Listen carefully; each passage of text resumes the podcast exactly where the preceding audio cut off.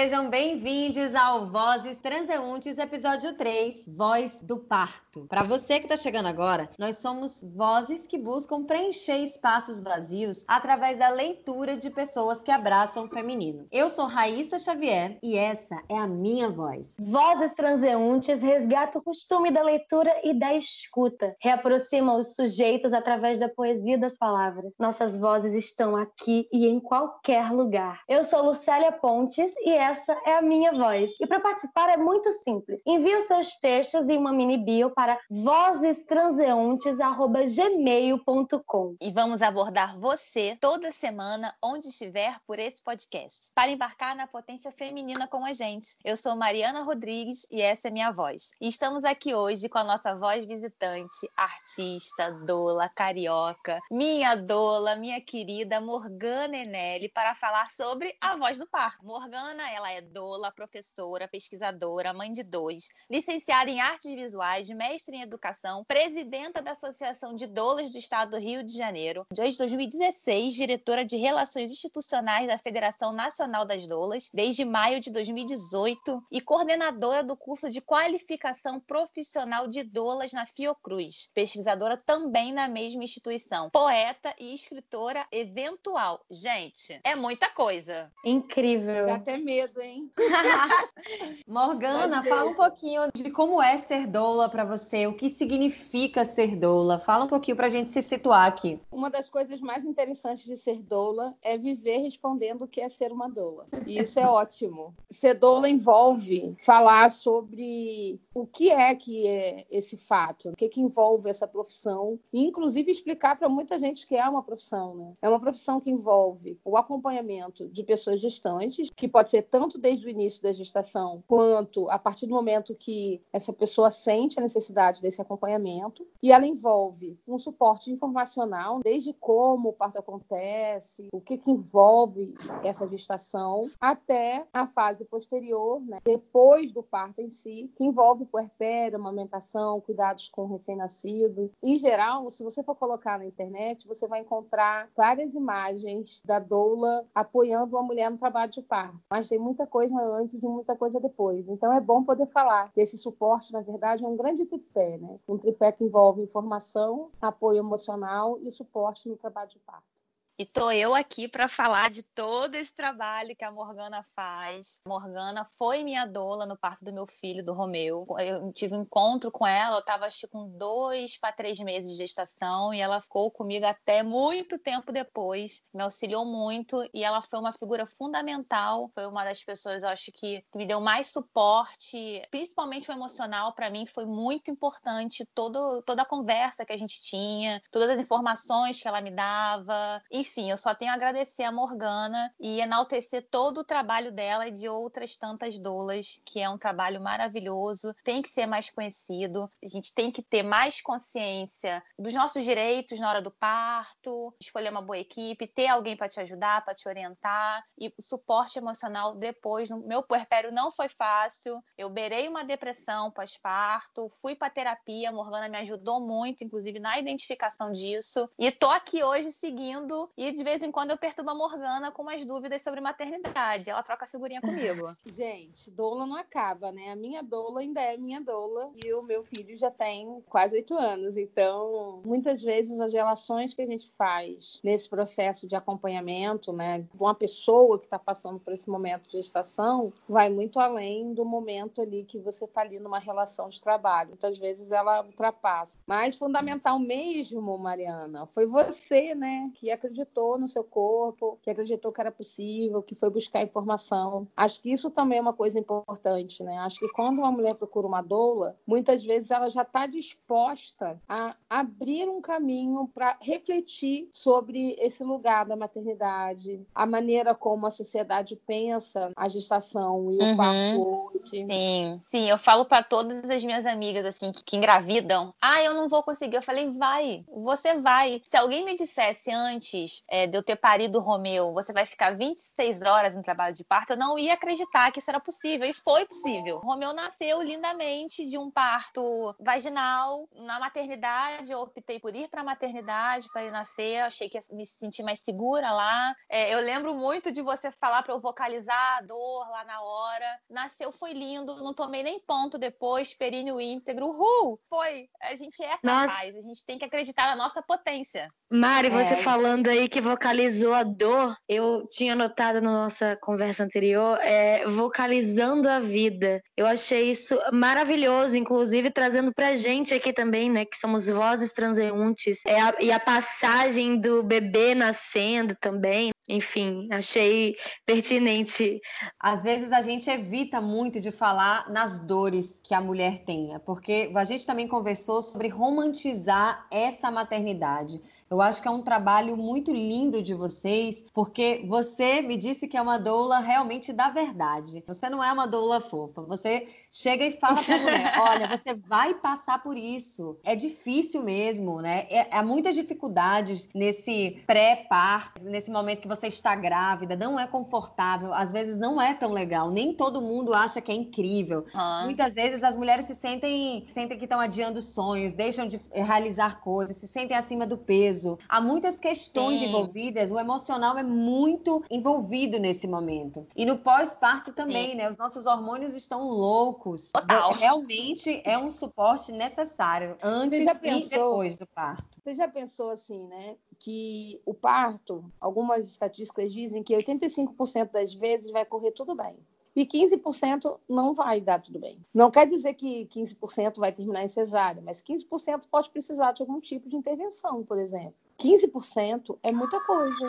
Uhum. Eu acho que quando a gente não coloca para a mulher essa reflexão sobre que coisas podem acontecer na hora da gestação, que coisas podem acontecer ao longo de um trabalho de parto. E tem a ver com aquele aspecto que a gente comentava, né, da romantização. Ah, vai ser tudo lindo, vai nascer um bebê bonitinho, etc. Tal. Não, não é assim. Eu costumo deixar, quando eu mando meu contrato, inclusive a informação sobre o, que tipo de suporte eu presto em caso de uma perda neonatal ou materna. Puxa, Morgana, mas que horror, gente. É possível, né? É possível possível, mas faz parte. A morte faz parte da vida. Sim. E eu acho muito importante deixar claro para quem busca o meu serviço de que eu vou estar com ela mesmo nessa situação, porque o suporte da doula aí é que muita gente não saca assim de pronto. O suporte da doula é para a mulher. A mulher é que demanda a doula. A doula não é do bebê, o suporte do, da pessoa que está gestando. Então tem um olhar para a centralidade da pessoa que está ali gestando naquele momento. Tem um outro aspecto que eu queria voltar lá na vocalização. Como tem relação a boca e a vagina? Nossa! Uau, amei Porque isso tem uma relação intrínseca. Vocês já,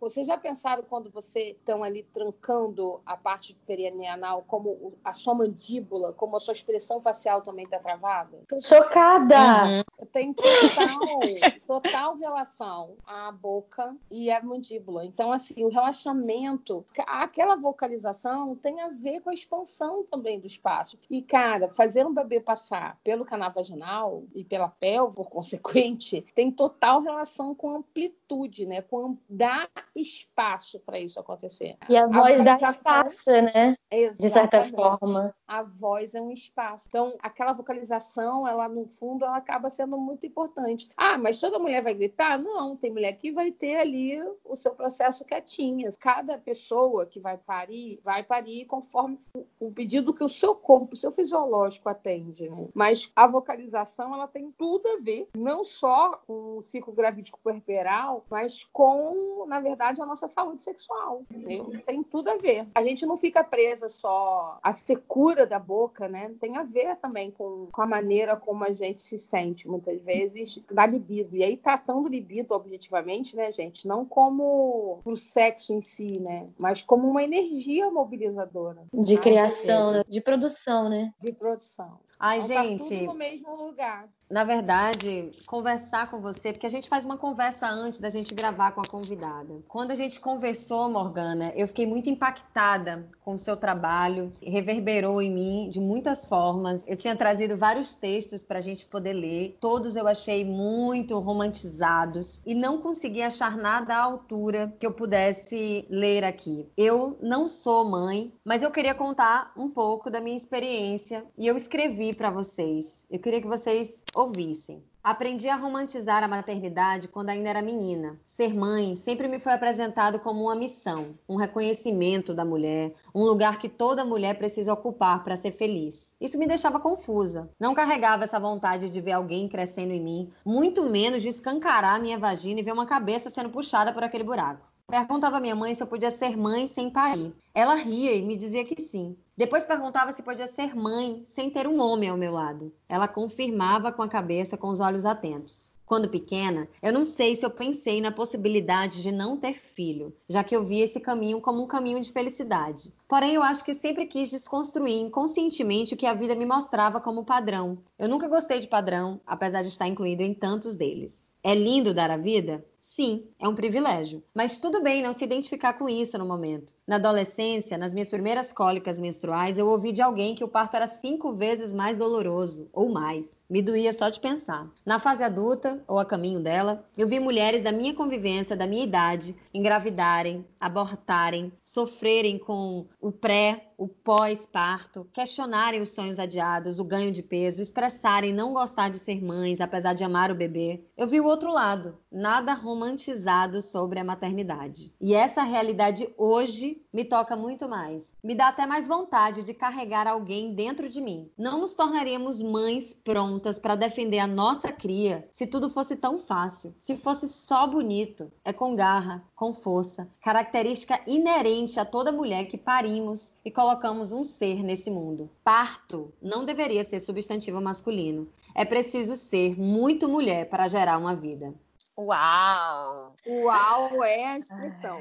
é, é, preciso ter muita habilidade, assim, de re se reconhecer. Como a gente dizia, né, dialogando com o seu texto, Raíssa, essa imagem de um útero, né, como a fonte, a gente não pare só, só beber, né, esse rebento também é projeto, também é vida, também é impulso Sim. de tantas outras coisas em que você... O útero como criação, né? Isso. E quando a gente vai para o outro lado desse lugar da maternidade, maternidade, que eu acho que tem muito a ver com o que vocês estão refletindo, é que a maternidade, a maternagem, na verdade, não cabe à mãe. Né? A maternagem é um exercício coletivo, a sociedade materna. E se a sociedade materna, em potencial, você deve ou pode estar maternando alguém agora, sem necessariamente ter gerado, sem necessariamente ter esse rebento ter rompido a partir da sua própria vagina. E isso é muito poderoso. Acho que muitas das, das visões que tiram o papel coletivo da maternagem e colocam no indivíduo mãe é para pauperizar essa experiência coletiva humana. Nossa. Porque a possibilidade de aprendizados que você teria quando toda uma aldeia se responsabiliza sobre a sua criação é infinitamente superior de que quando você é remetido à responsabilidade responsabilidade de uma pessoa que, por conta dessa responsabilidade, deve, inclusive, se espaçar de tantas experiências. É de diminuir as possibilidades. Teve até um comentário que, quando a gente estava conversando na nossa reunião, eu falei: Não, porque eu não tenho experiência com parto, eu nunca engravidei, não sei o que. Você me cortou na hora e falou assim: Tem sim, você nasceu. Também tem outro viés, né? De que todo mundo que está vivo já passou por essa experiência de ser criado e também de criar também, porque quando a gente também se cuida é um tipo de criação, né? Exato. E, e qual é o peso de você não se sentir cuidado? E qual é o peso? De alguém ter uma responsabilidade exclusiva sobre a criação de alguém. Acho é. que tem várias questões, eu sempre digo assim, tem pesquisas que dizem muito sobre como determinadas doenças aumentaram pelo simples fato de terem aumentado as cirurgias cesarianas. Vocês sabiam disso? Nossa. Tem filmes, né, documentários sobre isso é. também, muito interessantes, assistam. Porque existe uma microbiota no canal vaginal. As pessoas são naturalmente, ou eram, no início dos tempos, antes de inventarem a cirurgia cesariana, onde o parto normal era a maioria, as pessoas eram contaminadas, aspas, normalmente por essa microbiota que só existe no canal vaginal. Quando a maior parte da população, de repente, passa a ser nascida por via aérea ou via superior, que é a cirurgia cesariana, isso tem consequências. Não é natural, né?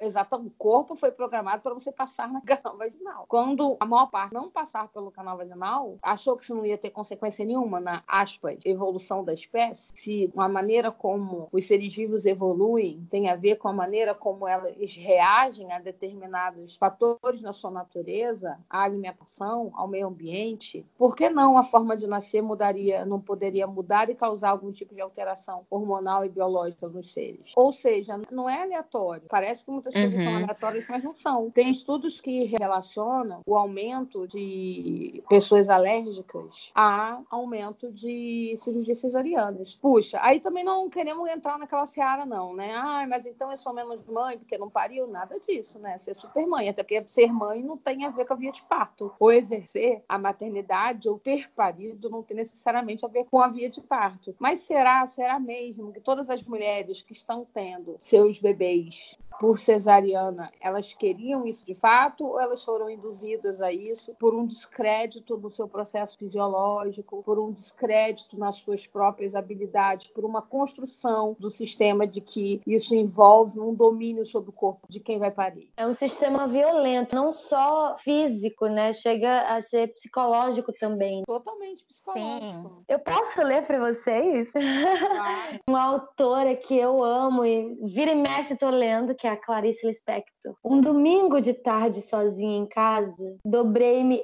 em dois para frente, como em dores de parto e vi que a menina em mim estava morrendo. Nunca esquecerei esse domingo. Para cicatrizar levou dias. Eis-me aqui, dura, silenciosa e heróica, sem menina dentro de mim. Clarice Lispector. Que eu acho que relaciona com o que você estava falando do ser mãe, não necessariamente precisa parir para ser mãe, né? Exato. E ninguém é respeita essa dor, né? esse poema, gente. É. é muito mesmo. E ninguém respeita essa dor, sabe? Essa dor da pessoa que teve uma perda, uma perda neonatal é uma dor muito solitária, porque ela é recheada. E se foi um aborto, assim, por exemplo, em que a, a gestante ainda nem estava, aspas, próximo de ter o bebê, as pessoas então relativizam isso como se assim, ah, mas tipo, nem chegou a ter barriga, né? Nem... Só que esse bebê já existia no desejo, sabe? Ele já tinha nome, ele já tinha expectativa. E muda também, em algum lugar deve mudar por conta dos hormônios, né? A forma total, como se sente. Total. O corpo fisiologicamente também já tinha se preparado. Então, acho que quando a Clarice diz assim, para cicatrizar levou dias, na verdade, eu penso que esse dias que ela coloca ali é completamente metafórico, sabe? Tem uhum. pessoas que não cicatrizaram nunca. Na verdade, há uma culpabilização muito grande também, porque às vezes o aborto ele não é natural, às vezes são outras coisas, outras questões que te levaram ao aborto. Por exemplo, se o seu parceiro não aceita, você acha que não consegue é, seguir sozinha, resolve abortar, ou idade, às vezes é menor de idade, não quer ter essa responsabilidade no momento. Essa dor aparece, pode virar um trauma, inclusive. Essa mãe, né, porque ela não deixa de ser mãe, precisa se perdoar para seguir um caminho melhor. É, tem essa parte do texto aqui que é dura, silenciosa e heróica tão forte isso para mim, porque traduz muita coisa, né? Tem a solidão e tem a coisa da guerreira, né? Tipo assim, ela está viva. Ela está sem bebê dentro dela, mas ela está viva. Eu acho que ela, na verdade, é heróica por conta da escolha. Acho que esse herói tem muito a ver com que muitas vezes com tá ali, né? Essa escolha acho que é, quando remete a um aborto que não foi necessariamente natural, né? Uhum, é, uhum. Eu sempre, eu, a gente comentou lá, eu, eu sempre gosto de dizer, não conheço nenhuma mulher que tenha ficado feliz quando abortou, seja natural, seja provocado. Não conheço nenhuma mulher assim que tenha saído feito uma, uma festa para isso, sabe? Eu nunca passei por isso, mas é, deve ser no sentido de sobrevivência, né? Sobrevivi a isso. E a gente está num momento muito tenso, né, em que os direitos reprodutivos estão sendo absolutamente questionados. Então, você tem aí uma recomendação, né, A gente está gravando aqui esse programa em tempos de pandemia e você tem aí uma recomendação para que as mulheres não engravidem, mas não têm acesso facilitado aos meios de contracepção. Então, assim, é como se você dissesse não façam isso, mas estimulasse que as pessoas burlassem a própria orientação. É um sistema falho é, é, muito complicado assim você atribuir responsabilidade. Acho que a gente vive um momento também muito peculiar. Você falou que a pandemia remete a um imenso puerpério, né? Onde tudo está tão intenso esse processo do recolhimento, do ficar em casa, de um determinado isolamento, ele tem muitas características quando você pensa o puerpério, né? Que é um momento de dedicação muito profundo em que a pessoa que pariu precisa se colocar. E precisa se colocar porque não tem opção. Você está ali, você acabou, você está sangrando, você precisa de, de cuidado, você precisa cuidar, você precisa refletir sobre esse cuidado, tem as próprias dores, né? Todo o desafio de que você não é mais o centro da atenção e tem esse isolamento, né? Tem esse não contato. Acho que quando você é uma mãe solo, você ainda tem a peculiaridade de ver muitas vezes os seus amigos se afastando, que você não pode mais estar ali no rolê, ou mesmo quando você não é, né? Acho que é muito comum, assim, algumas amigas me disseram que elas trocaram de relações de amizade, porque nas relações mais próximas era difícil você conseguir manter o laço quando você não tinha mais a disponibilidade, ou o seu assunto tinha deixado de ser o, o assunto comum da galera. Então, acho Nossa. que é um lugar, assim, de se reinventar Eu... muito, muito profundo, o puerpério. E acho que a gente está também, assim, acho que esse grande puerpério, a vida mudou, a gente está fazendo tudo, de repente, de outras formas, a circulação está diferente, para sair de casa exige determinados, então, nós estamos, todo mundo tendo que reaprender. Eu acho isso precioso e eu acho que a gente também tem uma pessoa que poderia falar um pouco sobre essa experiência, não é, Mari? Só acrescentando aqui que essa coisa de perder a identidade quando você se torna mãe, né? Você virar mãe de alguém, você não ter mais o nome, é, para mim é muito forte também. É, o nome que a gente carrega desde que a gente nasceu é, tem um significado imenso. Pelo menos para mim, não sei como vocês percebem isso, meninas, mas é, é você deixa de existir é algo que de uma certa me incomoda. forma assim, é algo que me incomodava. Eu vou te dar um exemplo. Muitas vezes, quando você está grávida, as pessoas não falam com você, elas falam com a sua barriga. E isso era algo que já me deixava meio Nossa, puta. que forte isso. Você passa a, a, não ser mais alguém, você passa a ser uma barriga. Então, assim, quando eu, por exemplo, vou na escola do Romeu, ou vou levar ele a médico e me chamam de mãezinha, é algo também que me irrita. E eu faço questão de dizer o meu nome. Porque eu sou a mãe do Romeu, sim, mas eu também tenho nome. Eu sou um indivíduo. Eu sou a mãe dele também. Eu sou Mariana, eu sou filha da Vera Lúcia, filha do Edson, mãe do Romeu, artista, pesquisadora, entendeu? E são tantas coisas que me definem,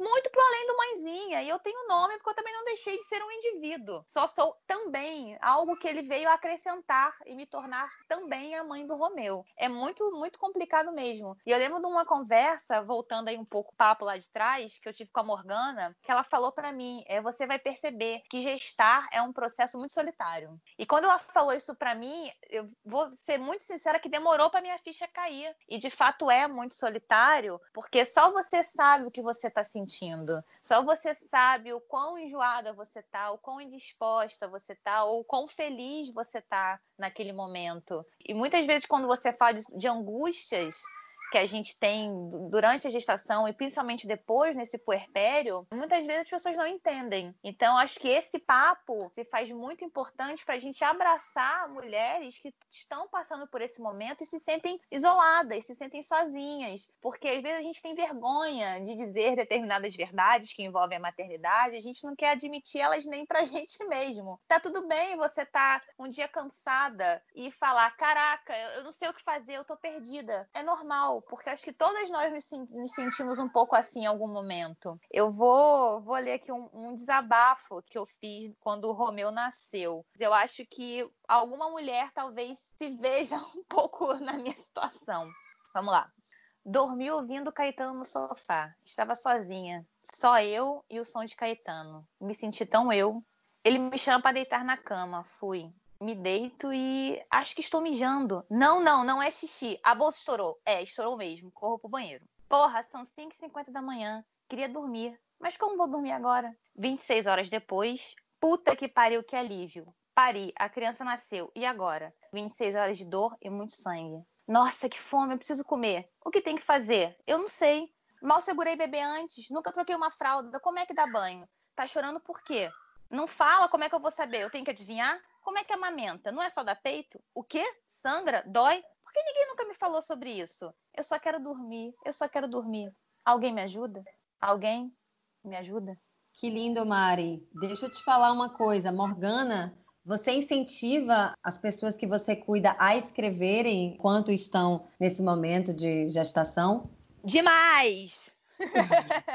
Acho que a escrita é um lugar muito bom para a gente se enxergar, né?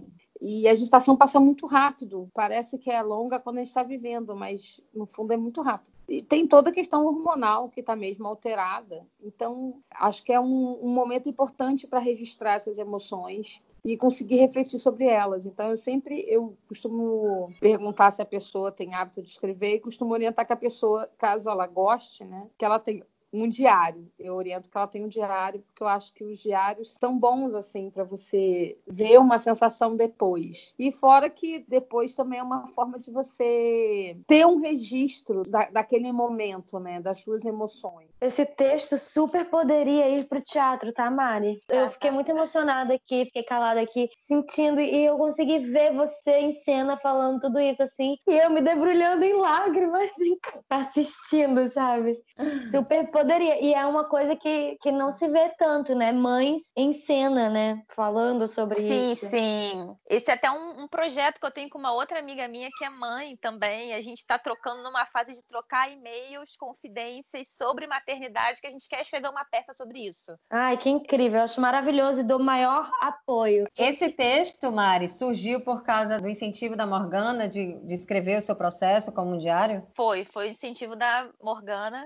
Eu me senti senti assim, depois que o, que o Romeu nasceu, é, eu lembro que ela falou uma coisa maravilhosa para mim na sala de parto ainda. É seu, pega, não quebra, vai sem medo. aí, eu não sei nem se ela Diretíssima, diretíssima, maravilhosa. Depois que ela foi embora, é, tipo, aí começa meio que a cair a ficha. E aí, e agora? O que, que eu tenho que fazer? Quando a criança começa a abrir um berreiro do nada e você não sabe o que, está acontecendo, você fica completamente perdido. E foi assim que eu me senti. E eu acho que foi um pouco isso aqui também, eu fiz fissura no peito. Foram momentos, assim, o começo da vida do Romeu, para mim, foi muito tensa. De não dormir, de ficar nervosa com ele que não tava é, mamando direito, eu não tava conseguindo, querer ajuda e também não saber pedir ajuda. Eu lembro de mandar zaps desesperados pra Morgana, assim, ela sempre me acalmando. É, de pedir ajuda para minha mãe. Foi, foi meio que assim, porque eu vi que eu não tava dando conta. E, e me senti, na época, super incapaz daquilo. Só que eu depois eu parei para pensar, não, gente, tudo bem eu pedir ajuda, sabe? São pessoas que é. já passaram, que sabem mais e que, sabe, se eu não sei, alguém pode me ajudar. Nem sempre esse lugar da ajuda é positivo, né? Eu acho que a Mari tinha uma boa relação e pessoas que estavam, que respeitavam também esse lugar protagonismo dela de alguma forma. Nem sempre isso é positivo. Sim. Muitas vezes a ajuda, ela vem no palpite, né? Ela não vem no vou te ajudar. Vem no, no julgamento, vem no você está fazendo isso errado, vem no, num, num processo de culpabilização que vulnerabiliza. Então, assim, não é para toda pessoa, não é para toda puérpera que isso vai se dar desse jeito, de buscar ajuda e encontrar ajuda. A maior parte das vezes, essa ajuda é, é esparsa e, e muitas vezes a pessoa que se dispõe ajudar não está ajudando de fato, ela está palpitando, ela está tá dizendo como ela faz. É óbvio que eu queria muito ajuda, assim, mas eu também queria muito que eu também pudesse desenvolver. Eu acho que isso tem essa coisa da Mariana, ela foi desenvolvendo a confiança dela e de que ela era capaz aos poucos, né? E ela teve aí um suporte que foi positivo. E o que eu sempre peço e sempre converso com as gestantes durante o ciclo, né, antes do parto, que é assim, como é é que vai ser quando esse bebê chegar na sua casa? Já pensou sobre isso? Como é que vai ser a sua rotina? Você vai ter alguém que cozinhe para você? Porque isso é uma coisa que custo mais, assim, as gestantes também depois me, me agradecerem desse toque. O processo do parto é uma parte, sabe? Depois que o bebê nasce, tem 20 outros desafios. E é importante que, que essa centralidade não se perca, que as mulheres também, que as pessoas que estão aí colocando bebês no mundo, continuem no centro do cuidado. Com certeza delas e das outras pessoas. Né? Com certeza. Morgana, é muito lindo o trabalho que você faz e eu fiquei muito feliz de saber que você incentiva essa escrita, que a escrita é um meio de esvaziamento também das nossas emoções, onde a gente pode falar sem ninguém julgar a gente, porque a gente está escrevendo para a gente mesmo, inicialmente, né? Então a gente está se esvaziando. Mas eu queria saber de você. Você incentiva a escrita, mas você também escreve? Tem uma relação das suas escritas com a maternidade? De que forma seria? E se você pode ler pra gente alguma coisa, pra gente finalizar bem bonito aqui. Sempre gostei de escrever, sempre fui uma aluna que gostava da aula de redação. E acho que a minha escrita, nos últimos tempos, ela tem isso que você traz aí, são uma prática do esvaziamento. Tem um tempo que eu passei a escrever e deixo meus escritos lá no meu timeline do Facebook mesmo. Tenho centenas de textos de poemas escritos e às vezes eu saio algumas crônicas. Ultimamente eu tenho tentado desenvolver mais assim essa escrita por um lugar que eu me considere mais autora e não um processo terapêutico. Ainda que eu acho que o processo terapêutico nunca vai embora, né? Mas eu trouxe um, texto, um texto aqui para vocês.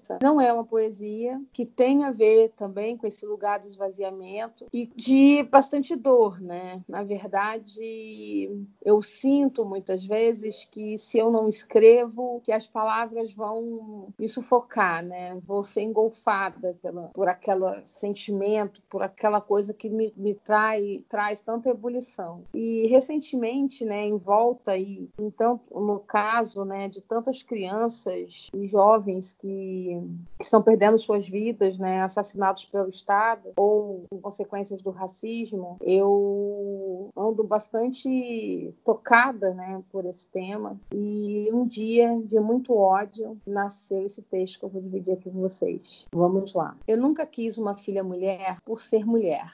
Durante muito tempo, não gostava de ser mulher e não era uma questão de não se enxergar no corpo ou de desejo. Era não gostar do que isso representava como limite, como possibilidade do não ser. Eu aprendi muitas qualidades masculinas no socializar-se. Dura, carapaça forte que até hoje não chora direito, não diz como se sente, se coloca como provedora e centraliza vou resolver, sofre, mas aguenta. Isso isso com a riqueza de ser pobre. Alice me dizia para não deixar que pagassem minhas calcinhas. Tudo isso sendo periférica, mas com ela me mandando ir reconhecer o centro desde os 14 anos. Sendo preta, não tanto assim, sem lugar. Ah, merda, esses olhos verdes. Bem simbolicamente mulata, mas com ela me lembrando de quem eu era neta, do homem negro que eu nunca vi, mas que emoldurava meus sonhos e é uma memória sutil. Não tenho fotos com avô. Do materno, não sei nem o risco do rosto. Mas eu sou mãe de um jovem homem preto e tenho medo disso desde os meus 17 anos. Eu sou mãe de um menino preto de 7 anos e ainda vou ter medo e horror por mais uma adolescência. Se deixarem que ele viva, se deixarem que eles vivam, talvez eu tenha neto e aí eu possa vê-los construir suas possibilidades e potências. Porque por mais que a branquitude não queira, elas existem. Eles têm direito de vivê-las e eu tenho direito de lutar por elas, quebrando tudo se for necessário. Toda minha maternidade é marcada pelo medo de perder os frutos do meu ventre. É real,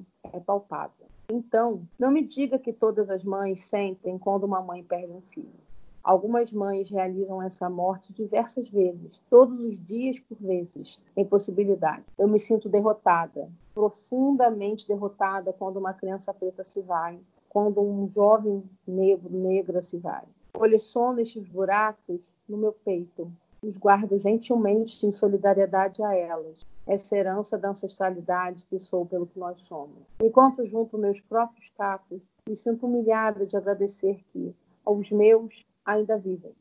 Morremos um pouco quando os outros se vão, mas buscamos se alimentar dessa dor pela sobrevivência dos demais. Um dia me disseram que eu teria uma companheira de vida se houvesse tido uma filha mulher, mas hoje, vivendo entre mulheres, sei que mentiram. São outras mortes as nossas, de parto, de relações domésticas. O genocídio nos draga porque nossas vidas só servem a engrenagem, não como existências plenas. Eu insisto em viver e ter plenitude, distribuir e vender altivez, em memória os reis e rainhas que trazemos na nossa cabeça. Mas alguns dias nos jogam no chão, e não é por devoção ou deferência, mas para nos matar aos pouquinhos. O silêncio Ai. É a melhor resposta para isso. Que... Com certeza. Só refletir. Nossa, o que você traz é tão forte. Eu espero poder te ler mais, cada vez mais, que você lance livros, que você escreva nas redes sociais, não deixe de escrever. A sua potência é, é incrível. É emocionante o que você escreve. Morgana, muito obrigada. Eu, eu só, só tenho isso para falar, porque você, você, você e suas palavras me invadem completamente. Muito obrigada. Muito obrigada por estar aqui. Muito obrigada. Só isso. Gente, obrigada, Morgana. Obrigada mesmo. Eu agradeço aí o convite, o convite da Mari, para que eu pudesse dividir esse momento com vocês. Foi realmente muito legal. Acho que o texto tem essa mexida, né? Deixa a gente assim, por esse lugar de mesmo as maternidades, né? Mesmo os partos não são iguais, né? Então, tudo isso que a gente fala não é universal. Ainda é vivida e sentida também com N recorte, ainda precisam muitas caminhadas. Então, eu que agradeço a oportunidade de estar com vocês, de poder dividir um pouco da minha escrita. Raíssa, eu prometo para você que, que eu vou organizar melhor esse lugar da escrita para vocês também. E quem sabe podemos compartilhar algo em breve. Com certeza. demais. Estamos aqui. Muito obrigada, Morgana. Muito obrigada a todo mundo que está escutando a gente. Esse foi a Voz do Parto. E aguardem o nosso próximo episódio, Voz em Chamas. Vamos falar sobre paixão. Beijo em todos!